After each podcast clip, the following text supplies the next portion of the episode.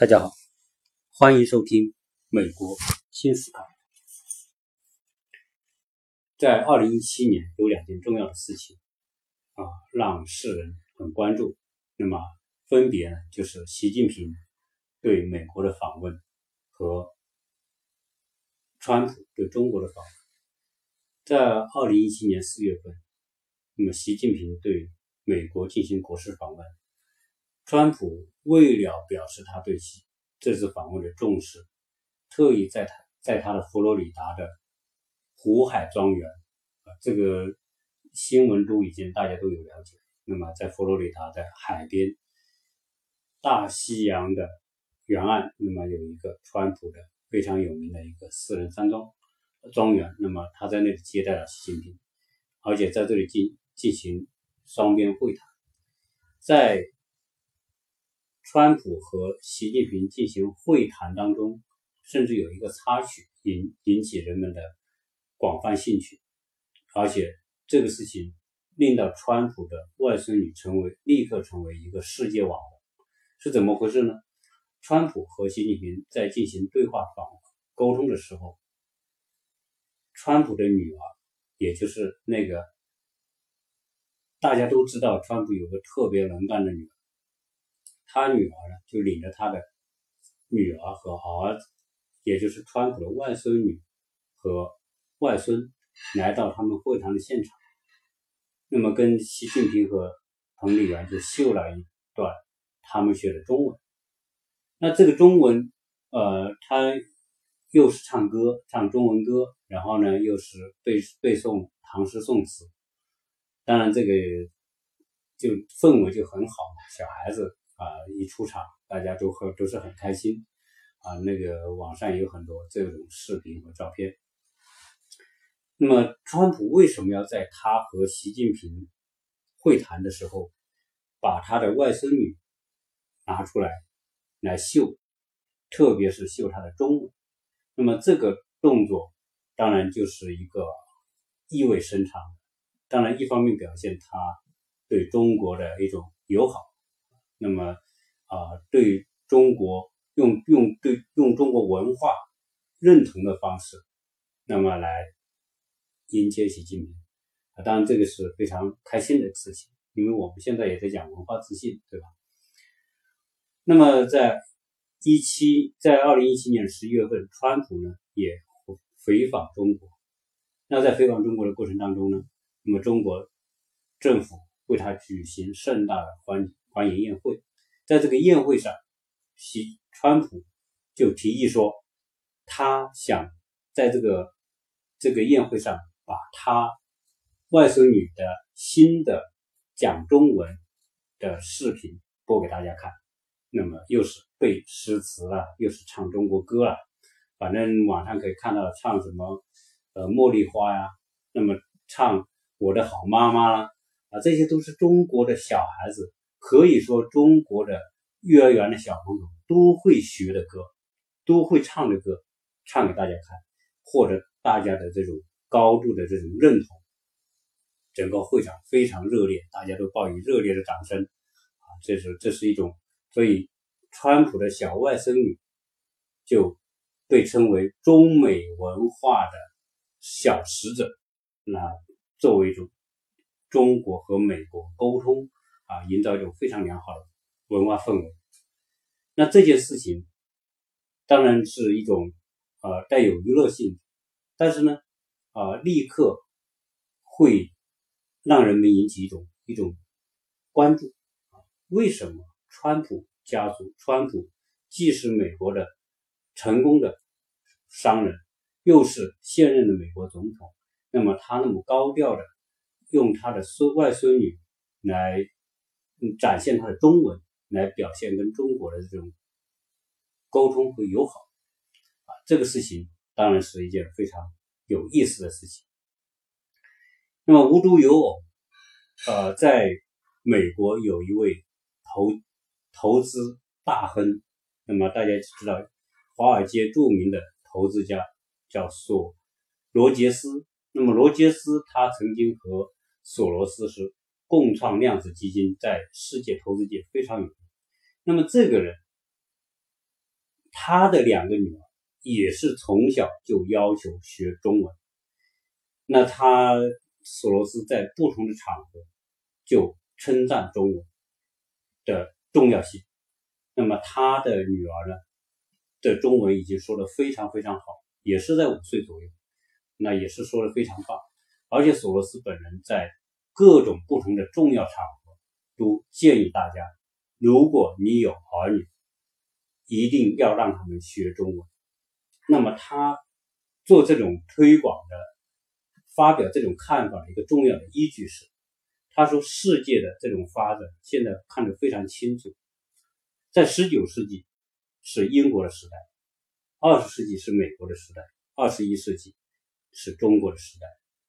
如果你要有超前的眼光的话，这个时候让你的儿女学好中文，了解中国文化。一定是他们最重要的资本。所以曾经有记者问这个罗杰斯说：“你此生最高的成就是什么？最大的成就是什么？令你最骄傲的事情是什么？”他说：“他不是说他投资多么多么成功，他说我最大的成就是我的两个女儿，他们可以说很棒的中文，他们对中国文化很热爱，他们很喜欢中国。”他们有这样一种能力，那么是我认为心里最踏实的、最有成就感的。这是，这是罗杰斯在不同场合，那么他在欧洲，他也是在很多场合鼓励人们的，呃，让他们的小孩学英语。所以现在有一种趋势啊，那么在欧洲的王室成员里面，很多小孩子。都被要求都教中文。那今天在美国是什么情况呢？美国对中文的重视，现在在精英阶层啊，我们不说普通阶普通的老百姓，在精英阶阶层，大家都共同看到一个趋势，就是中国时代将要到来。在中国时代将要到来的时候，中文、中国文化对中国文化的了解会变得非常有价值。今天在美国，那么有两百三十多所的叫沉浸式中文学校。什么叫沉浸式呢？就是我们中国说的，就是纯中文环境的学校。那么生意非常好。那两百三十多所这种中文学校，都是那么生源来自哪里？一部分当然是华人的后代啊，大家知道。华人在美国的历史也很久，那么曾经在美国开发，在十九世纪美国西部大开发的时候，有很多的苦力是来自于中国广东，所以广东籍的很多华人世世代代在这边已经一百多年，那么他们啊，这是最早的一批，那么后来陆续的有各种这种动乱年代来的台湾的、香港的很多来这边，这也是我们华人。但真正来华人来的最多的是改革开放之后的大陆的华人来美国，所以今天在美国就出现了很多的 A B C。什么叫 A B C 呢？就是在美国出生的华人，也就是说他的父母可能是第一代、第二代的移民来到美国，那么他们的这个第三代就是在美国土生土长，他们除了脸是。华人的脸之外，他骨子里很多东西、观念、意识、文化、习惯都是美国。是的，这叫 A B C，叫 American for Chinese。那么这些这些孩子，他们说中说不怎么说中文。那我在我周边呢，就有好多这样的朋友。那么我问问这些小孩，可能都是十几岁以下的小孩，他们很多是在这边出生的，九十年代来这边的。两千年之后来这边的，他们小孩在这边出生，结果他们小孩子都不不太会说中文，可能跟父母能够说中文，但是呢，他们不能看中文，也不能写中文，就不能读，不能写，能听能说，这是非常普遍的情况。那么我周边的很多的，我周边的很多的这些朋友遇到一个什么情况呢？他们小孩在这出生，父母说中文。当然，小孩子就说中文了，那一直说到什么呢？说到四岁，到四岁之前，小孩子不会英文。虽然他在美国，因为他每天跟父母在一起，父母每天跟他说中文，他们说说中文。好，四岁之后，那就要进幼儿园啊，美国叫 kindergarten，kindergarten 就是我们的幼儿园。那一般都四到五岁去，四到五岁在美国。那那情况怎么样呢？他们一进幼儿园，可能一年一年半，英语就就变得很熟练了。因为每天跟小孩子在一起啊，每天跟老师在一起，英文很快就就喜欢上英文。结果时间一久之后呢，他们变得更爱说英文，不爱说中文啊。所以你会发现很多小孩子说中文结结巴巴，他说中文他要反应一下，也就是说，他因为嗯英语是他的母语，反而中文呢不一定是变成他的母语啊，因为英文他在学校听说读写他是系统的训练，在家里他最多是一个听和说这是。这边很多 A、B、C 这个美国出生的孩子的情况，所以他们父母在这边，我看很多父母都会是把他的儿女送到这边的中文学校。但这些中文学校就是啊，很多都是私立的，那么就是补习中文，因为在家里不学没办法。我有一个朋友，他六岁带小孩子，他小孩六岁来到美国，六岁来美国的时候呢，两年之后八岁，他就就基本上中文就不喜欢说，也不喜欢写，他就说英文，唱英文歌，说英说英语。还有父母英语不怎么会，但是他们就说英语。然后他他父母说不行啊，你必须学中文啊，你必须练写中国字啊这些。结果他每次都会，这个小孩子写中文字写着写着他就发牢骚，就开始开始摔笔，说这个谁发明这个中国字这么难这么难写这么复杂那么难难学啊，不如说英文那么好学。所以在这边就是因为这种情况，所以很多的家长就把儿女的送到这些。英文学校去补习中文，呃，中文学校补中文。但除了这个华人孩子，那么还有很多呢，是白人孩子。啊，这是我刚才讲的那部分精英阶层的，有远见的，知道了未来方向将转向中国。啊，为什么这么讲？因为中国的发展这三十多年的发展，高速发展是史无前例。那么。从贫穷到今天的富裕，到成为世界重要的市场、最重要的购买力，那么中国人现在的购买力可以说是比美国人要强。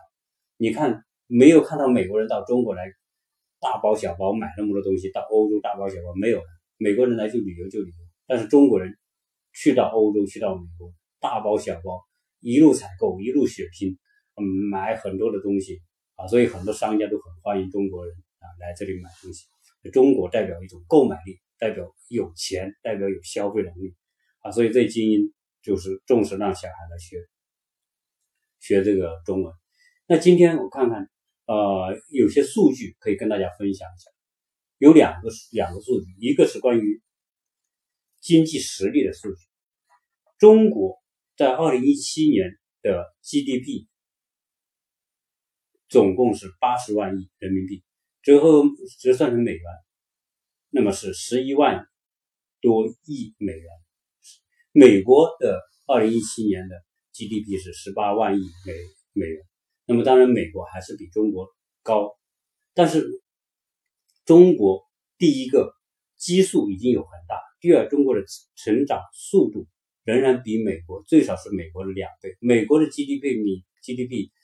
每年能够超过百分之三，就是属于高速增长。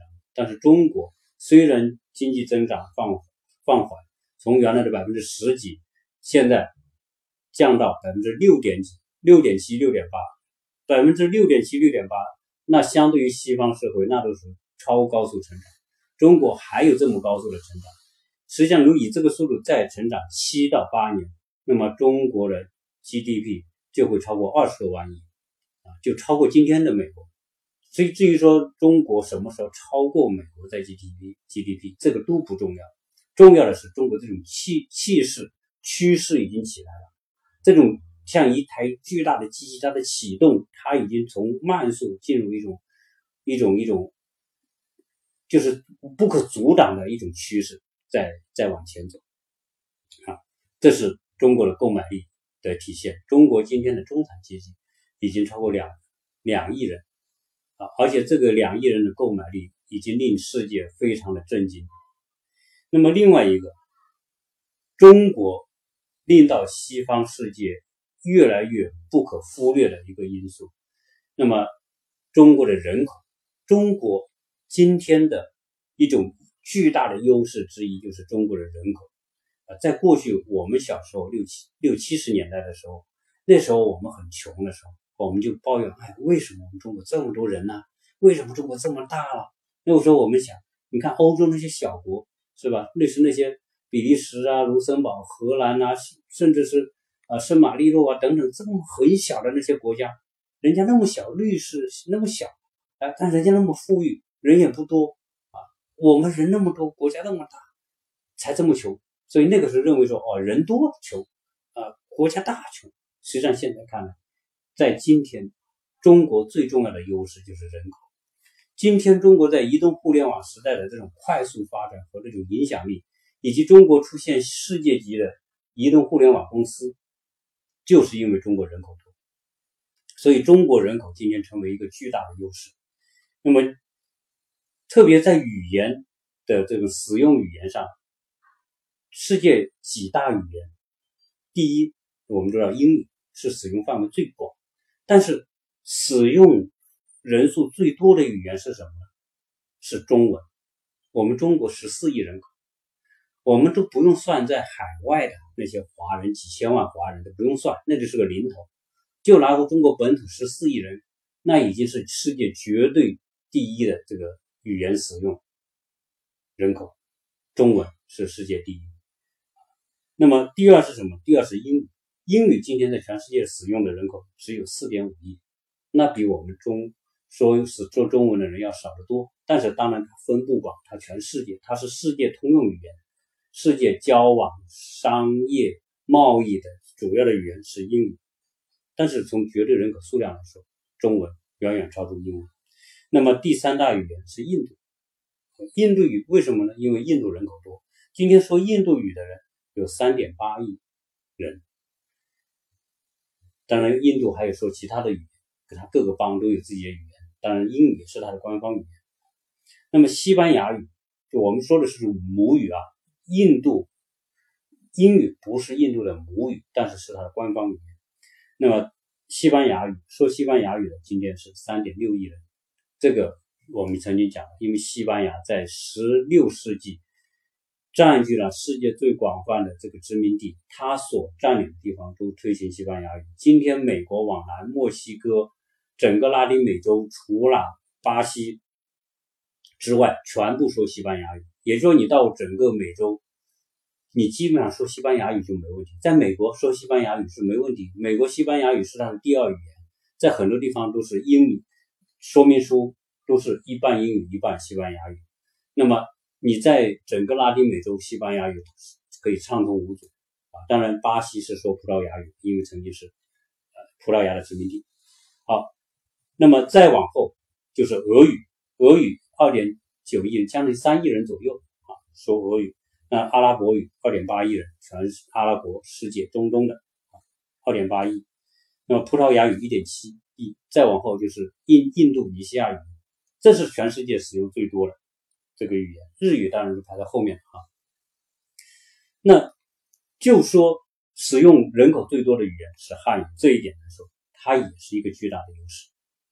所以，我们今天讲到美国的这些啊，川普的外甥女说中文秀中文，罗杰斯的女儿秀中文，而且在各种场合强调中文和中国文化的重要。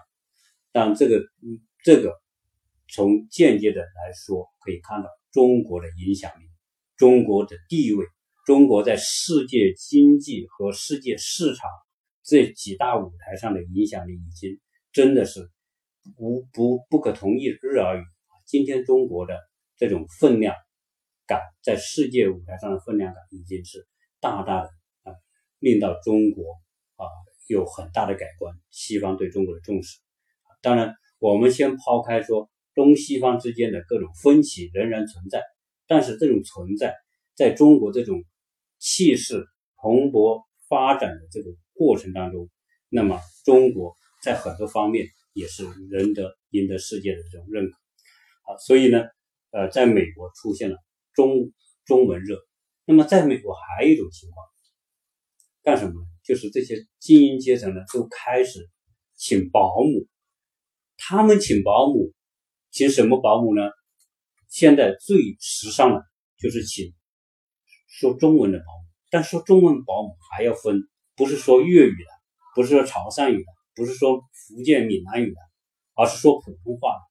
这些家庭都请说普通话的保姆，所以现在有会说普通话的，在美国做保姆的还是很吃香的。一般的保姆在美国的工资一年大概两万美元左右，一个比较好的说普通话的保姆，工资可以到四到五万美元。那么曾经有一个，呃，新闻上报道说，有一个说中文的保姆，说普通话的保姆，几家都想要，大家就互相加价，结果最后呢，加了七七万美元的年薪去请那个保姆。这就是说，这个这个中文说普通话保姆现在很吃香。现在就报道里面最高工资的这个说普通话的保姆，年薪在美国。年薪是十七万美元，结果他这种收入已经是很高很高了，在美国都是属于高收入了。那么他在美国因因为这种收入买了其中几个房子，然后买了几个车什么的，这些这些都有相关的报道。那么在美国，那特朗普家族也不例外。特朗普他的外孙女，他的女儿伊万卡，大家都知道这个伊万卡非常有名。他呢请的保姆就是一个说普通话的一个一个阿姨，一个管家。他的女儿的中文就是跟保姆学的。当然，他他小孩子也上中文学校。他上过中文学校，他的老师还有个姓景的，就网上可以查得到，哎，教教过伊万卡的这个外这个女儿的这个英语。那么，这就是说，今天我们说中国这种文化背景。中国这种语言，汉语现在越来越有它的价值存在啊，所以今天这些有远见的家，美国有远见的家长，让他们的孩子学中文。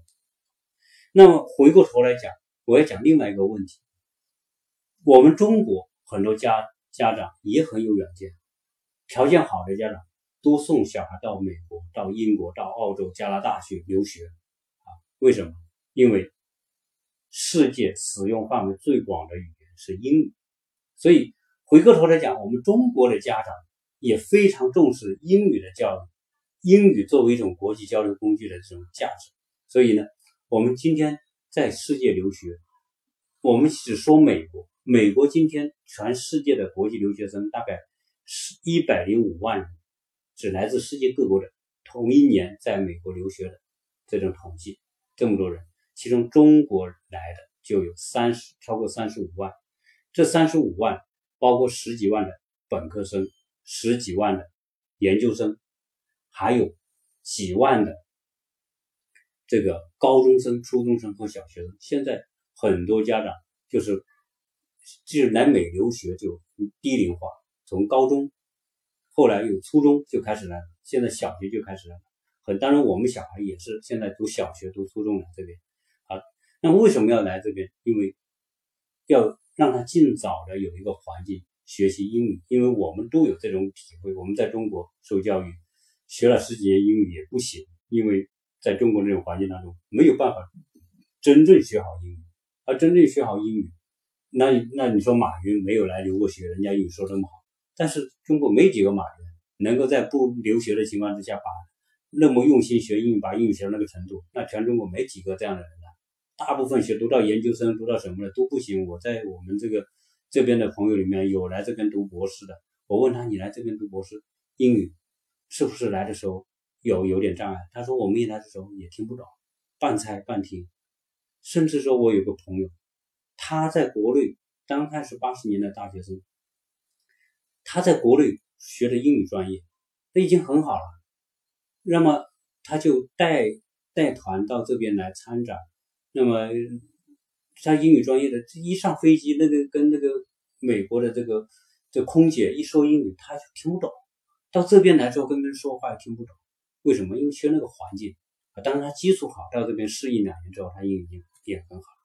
那所以我们现在说，中国有那么多家长把小孩送到美国来留学，同样的道理，因为英语对于中国人来说也是非常重要。那么今天来到这边读书的这些家长，这些留学，我们说今今天留学是一种常态。是一种非常普通的一种现象，不像以前一个留学生会让非常让人高看的。今天的留学生海归那多了去了，海归你回到你在美国还可能还待不下去，为什么？因为美国要待下去要有身份的，你在这边读书给你的学生身份，到期间之后，如果你找不到工作，你必须回国离开美国。所以我原来在节目里面讲，在美国留学，同时最好能在美国工作个三五年，让你的这种。在学校学的东西，在社会上的工作当中的应用，这样你的这种能力对美国的文化、对语言、对他们的这种观念才有深刻的这种这种认识认知，才是说真正是了解美国的。所以最好在这边工作。如果你但是呢，工作你要能有单位请你，才给你发工作签证，你才能待。如果你没有单位请你，不给你发工作签，你得不到。单位聘用就得申请不到工作签证，你也不能待在这里所以今天在美国，呃，要有身份才能够在这边容易找工作，这也是一个啊非常啊常识性的东西。但是呢，在美国学习之后，我说我们这么多的一年在美国的学生几十万人，这些孩子如何规划？因为我们说来美国留学的成本是非常昂贵的。如果你不是得到非常高的奖学金的话，靠靠家庭付，可能你一年你把这个留学弄下来，可能是一一两百万都要花进去的，啊，今天当然这个留学生，我们中国人消费能力强，中国三十多万留学生，那么每年要花一百多万，一百多亿美元在美国，其中买房子就二十五亿美元，就是这些留学生在这边买房，当然这个带来了很多消费，啊，说美国的教育产业是一个赚钱的产业产业。那么这些孩子如何规划是一个很重要的问题，所以在这里我我呢给出一个建议：留学不是目的，待在美国也不是目的。留学是学视扩展视野，学习西方的文化；待在美国是为了获得在跟西方人打交道的更多的经验，在文化上更深刻的了解。这些只是手段，真正的目的是什么？真正的目的，我们说，我们家长派让小孩来这边留学，真正的目的是你具有中国文化背景，同时你又对西方文化社会有深刻的了解。那么也就是说，在这个孩子中间，全世界他没有太多的障碍。你如果你小孩不来留学，那么你可能仅仅是现在中国这样一个范围之内。今天你留学完之后，跨过太太平洋，不管你到西方到东方，你都可以有很很强的这种这种生存能力，而且加上你这种文化上对东西方的这种贯通，那么你可以游走世界。今天世界对年轻人来说最大的机会就是一个东西方的连接，跟东西方相关联的，在未来东西方相关联的这种这种行业会不断的出现，不管是贸易。还是说跨国公司，还是说你自己创业？如果你这种跨国的、跨中美的文化背景，它有非常广阔的这种生存空间、就业空间和发展空间。而且你未来要创业，那我们多少看到多少今天中国在中国成功的那些人士，他都有在美国留学的背景，在美国留学有自己独特的专专利技术这一些。那么他在回国创业，或者他在这边有这种知识和能力的时候，回国到跨国公司工作啊，那些在微软啊，在在 Google 啊这些这些很多都是中国的留学生。所以呢，总结一句话，我们今天让孩子到美国来留学，就是在国际化的这种大背景下。我们的年轻一代的未来之路，可以规划为在美求学，在华创业，或者是说通过中美文化的双重背景，未来游走于世界，为自己的人生未来，那么打下一个非常广阔的，一打开一个广阔的空间。这就是我们这些孩子来美国留学的一个价值。所以从今天从特朗普的、川普的这个外孙女说中文说起，那么啊，跟大家分享这些，这个间呢是一种啊一种闲聊和沟通。那么希望呢，呃，大家可以共同来探讨这些话题，因为我们很多的听友都有小孩在这边留学，或者自己有来这边留学的计划。那么今天这一期就聊聊到这里，谢谢大家收听。